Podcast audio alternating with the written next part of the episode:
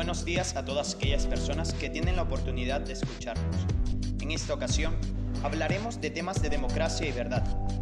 Al otro lado del micrófono estamos José Gregorio Mora, tiene Roa, Steven Dávila y quien tiene el placer de presentarlos, Jesús Coronado. Responderemos a dos interrogantes muy interesantes. Y sin más tiempo que perder, vamos allá.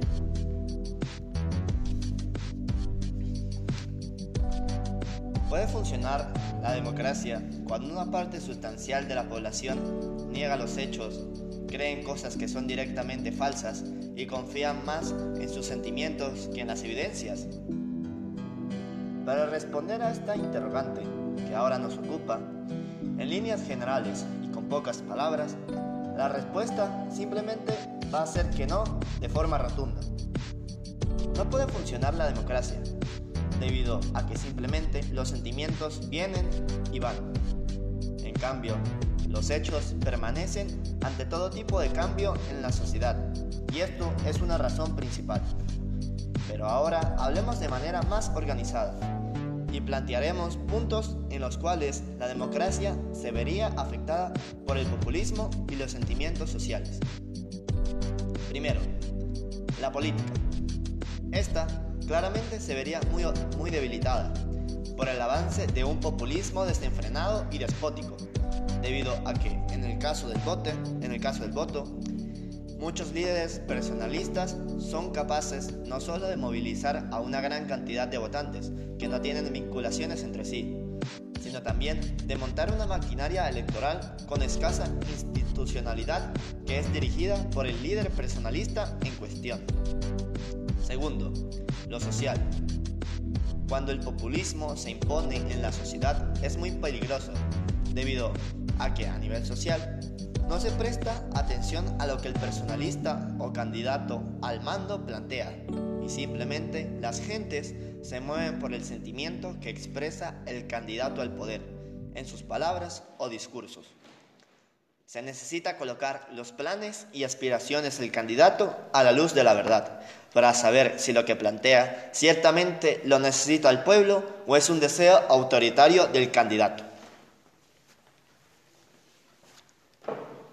Tercero, el libre pensamiento. Punto muy clave en una sociedad demócrata, cosa que corre mucho peligro en una sociedad dominada por sentimientos y mentiras.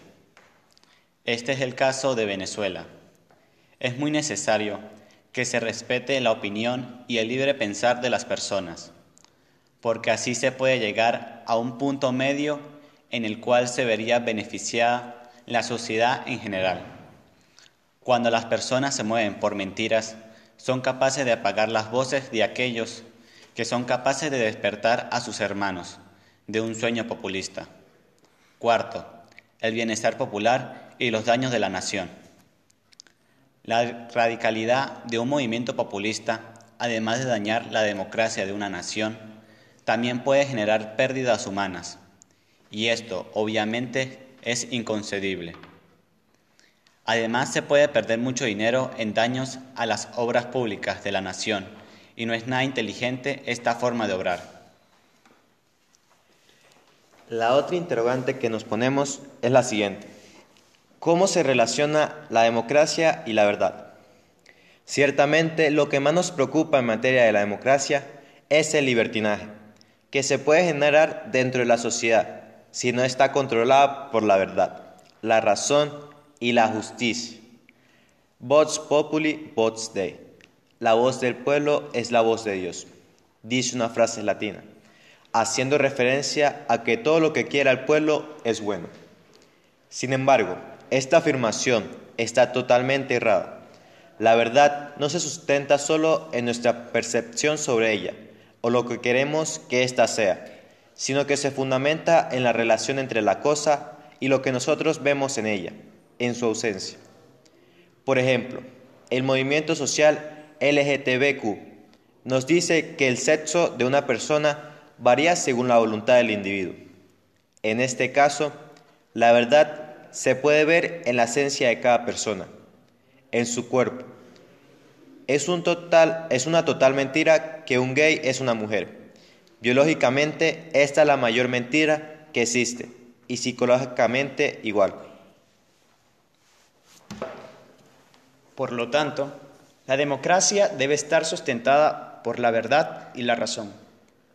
Cada principio, norma y ley debe obtener dentro de sí misma un impulso de acuerdo con la verdad, que está plasmada en la antropología humana. Nunca la democracia debe abrir espacio de discusión con lo que razonablemente está errado, lo que entendemos como verdad absoluta. Entraríamos, por tanto, en un cuestionamiento de todos los que nos rodea, generando así una sociedad llena de dudas. Por otra parte, es nuestro deber hacer debates en los que podamos defender con mayor fuerza la verdad y abrir espacio de discusión en cuanto a las verdades relativas, que se pueden alterar dependiendo de las circunstancias. Ya que hemos dado a conocer nuestra posición en materia de democracia y verdad y respondido con claridad a las dos interrogantes el día de hoy, nos despedimos con el mayor sentimiento de gratitud por habernos escuchado. Esperamos que este espacio les haya servido como una invitación a trascender y cuestionarnos sobre temas más profundos. Muchas gracias.